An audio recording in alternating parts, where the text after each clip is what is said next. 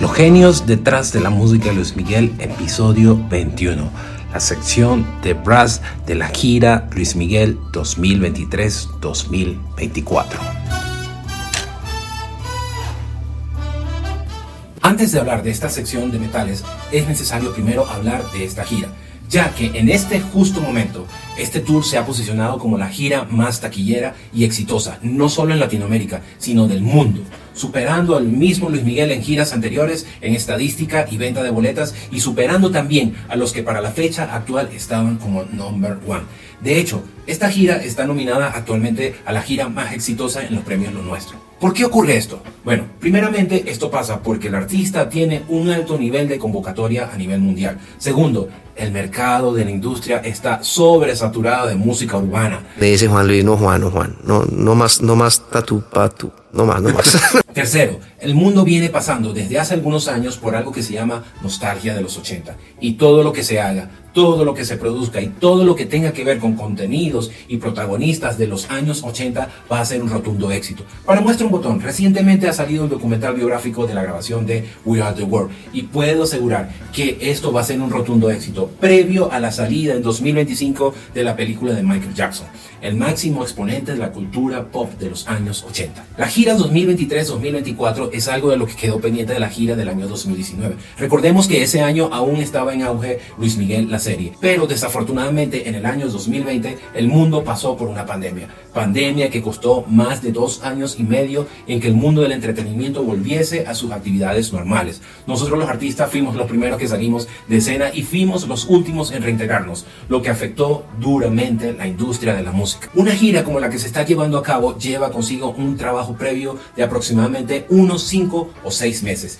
que implican lo siguiente. El primer mes generalmente se establecen las reuniones con el artista y el manejador y por supuesto en este caso el director musical para definir repertorio. Luego de definir el repertorio es cuando se comienza de parte de Kiko Cibrián la etapa de arreglos musicales, revisión de lo que se tiene en banco de nubes de secuencias, los play-alongs de las grabaciones anteriores, programación de playbacks y grabación de algunas cosas que sea necesario grabar o regrabar. A la par de esto se va haciendo el mismo trabajo con las partituras o el banco de partituras que es trabajo del maestro Alejandro Carvalho. Recordemos que Luis Miguel tiene tanto sección rítmica y tiene una parte orquestal muy importante, como es la sección de metales y la sección de cuerdas. Y estos últimos músicos generalmente siempre utilizan el recurso de lectura de partituras en vivo. Conforme se tengan los audios de los arreglos completos, se comienza a trabajar el área de producción de sonido e iluminación. Recordemos que con los avances tecnológicos, en estos momentos se pueden programar con relojes digitales la programación de luces para que sea el mismo esquema de colores y movimientos en cada lugar de conciertos. En años anteriores estas cosas se hacían de manera manual, pero en estos momentos se puede automatizar el proceso, pero siempre debe estar el ingeniero presente al mando, a pesar de que se haya diseñado una programación. También en ese momento se trabajan todo lo que son videos y visuales de la gira. El lineamiento de producción para esta gira 2023-2024 ha sido repetir o evocar la gira o la fórmula de en vivo del año 2000, pero actualizado al año 2023. Por esa razón, ha sido súper importante que gran parte del staff del equipo del año 2000 haya repetido en el año 2023.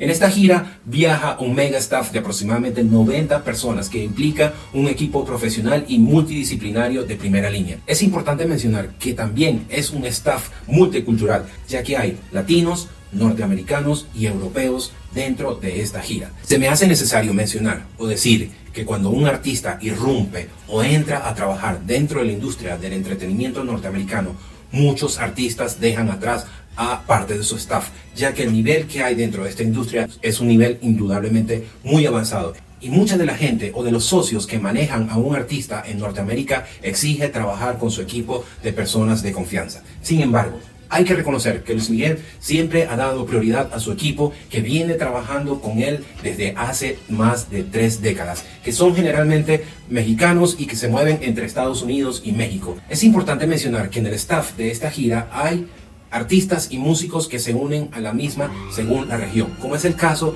de los instrumentistas de cuerda que son contratados en cada país y en cada localidad. Como también ahí se contratan de manera local algunas personas o algunos crudis especializadas como en el área de técnicos de batería, técnicos de guitarra en algunos casos, o técnicos de bajos o de teclados que en ocasiones suelen contratar por localidad. Ahora sí, hablemos de la sección de metales de esta gira.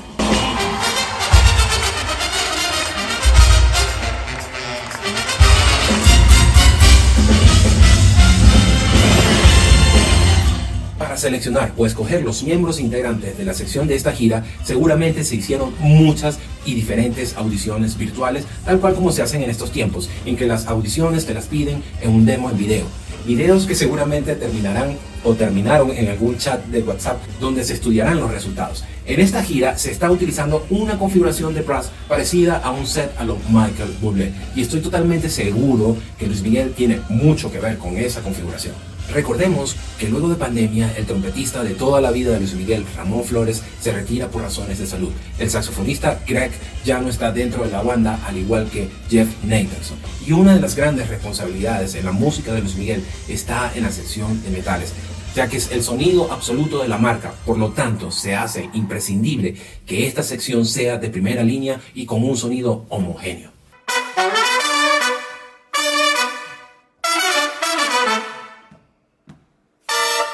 La decisión de quiénes iban a integrar la sección de metales de esta gira está entre Alejandro Carvalho y el mismo Luis Miguel. Recordemos que estamos hablando de un artista que es muy exigente y que hasta cierto punto es perfeccionista. De hecho, Luego de que está seleccionado el repertorio, están listos los arreglos y las diferentes secuencias, se procede a ensayar por un mes. Estoy totalmente seguro que estos ensayos se realizan en la ciudad de Los Ángeles. Y luego de los ensayos, de acoplar solamente la banda con el repertorio, viene lo más difícil. Y es que en el segundo mes de ensayos, los primeros ensayos son ya con Luis Miguel. Pero es importante mencionar que durante estos primeros ensayos el artista no canta, sino que seguramente se sienta en un sofá a escuchar el resultado final. Y tu deber como músico es estar a un nivel óptimo, familiarizado con el repertorio y con esta familia musical. A ver, ven y te explico. Si no estás a nivel o en lo personal o relacional con esta familia musical o simplemente no hay una buena vibra en ti, lo más seguro es que no participes de la gira. Debemos recordar que generalmente en las últimas giras de Luis Miguel la sección estaba conformada solamente por tres músicos y la instrumentación era trompeta, saxo tenor o alto y el trombón. Pero en esta gira hay una instrumentación más amplia y con un sonido y un manejo del bowling totalmente diferente y muy actual, muy moderno. Vamos a hablar de cada uno de los integrantes de esta sección, pero primero vamos a nombrarlos. En la sección de metales están Alejandro Carballo como trombonista y director de la sección, Arturo Solar, primera trompeta, Omar Martínez, tercera trompeta, Alejandro Barragán, saxofonista, y Bill Schurzville, segunda trompeta. Hablemos de Alejandro Carballo, quien es el trombonista y el director de esta sección. Ha realizado estudios en la Facultad de Música y Artes de la Universidad Autónoma de Tamaulipas. También ha realizado estudios musicales en Berkeley, en la Facultad de Artes de Diseño de la antigua Academia de San Carlos y también en la Academia de Arte de Los Ángeles. Es uno de los miembros más antiguos del staff de Los ya que recientemente ha cumplido 31 años trabajando con el artista. Ha sido arreglista, compositor y productor en las producciones y álbumes y en giras en directo. Ha sido compositor de música incidental también y temas para shows de Televisa. El maestro Alejandro ha trabajado en directo no solamente con Luis Miguel, sino también con Bruno Mars, Cristina Aguilera, Juan Gabriel, Celia Cruz, Mijares, Cristian Castro, Emmanuel, Marco Antonio Solís, Gloria Trevi, Cheyenne, Gilberto Santa Rosa, Paulina Rubio, Talía y un sinfín de artistas más. Esto muy aparte de su experiencia como artista plástico, donde en más de 10 galerías a nivel mundial entre Estados Unidos y Australia han hecho exhibiciones de sus obras de arte. Hablemos de Arturo Solar trompetista, productor y compositor, nacido en Barcelona, España, egresado del Conservatorio Superior de Música de Santiago de Compostela.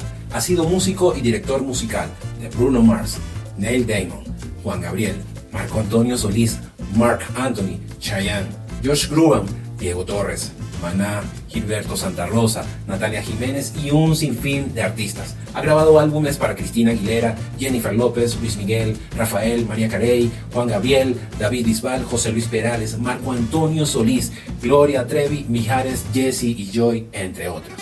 Hostia, tío. Ahora hablemos de Bill Shorsville Trompetista norteamericano, egresado de la Universidad del Norte de California, es un músico de gran trayectoria y con una muy amplia experiencia. Ha girado y ha grabado álbumes para artistas entre los cuales podemos mencionar a Elton John, Bruce Springsteen, Sting, David Foster, Santana, Bruno Mars, Billy Joel, Neil Young, Diana Rose, Joe Cooker, Sergio Méndez, Natalie Cole, Bob Dylan, Prince, Michael Bublé Tom Jones. Por supuesto, también ha tocado, ha girado y ha grabado para una de las grandes influencias de Luis Miguel. ¿Saben de quién hablo? Tower of Power. En esta gira hay dos nuevos talentos que han aportado algo increíblemente muy bueno a la sección de metales. Por eso hablemos primero de Omar Martínez, trompetista puertorriqueño, egresado del Conservatorio de Música de Puerto Rico. Tomó el camino de la música inculcado por su padre, quien también es músico. Omar Martínez es un músico radicado en los Estados Unidos. Ha grabado y ha girado también con varios artistas, entre los cuales voy a mencionar el reconocido álbum 25 conmemorativo del artista mexicano Marcos Witt.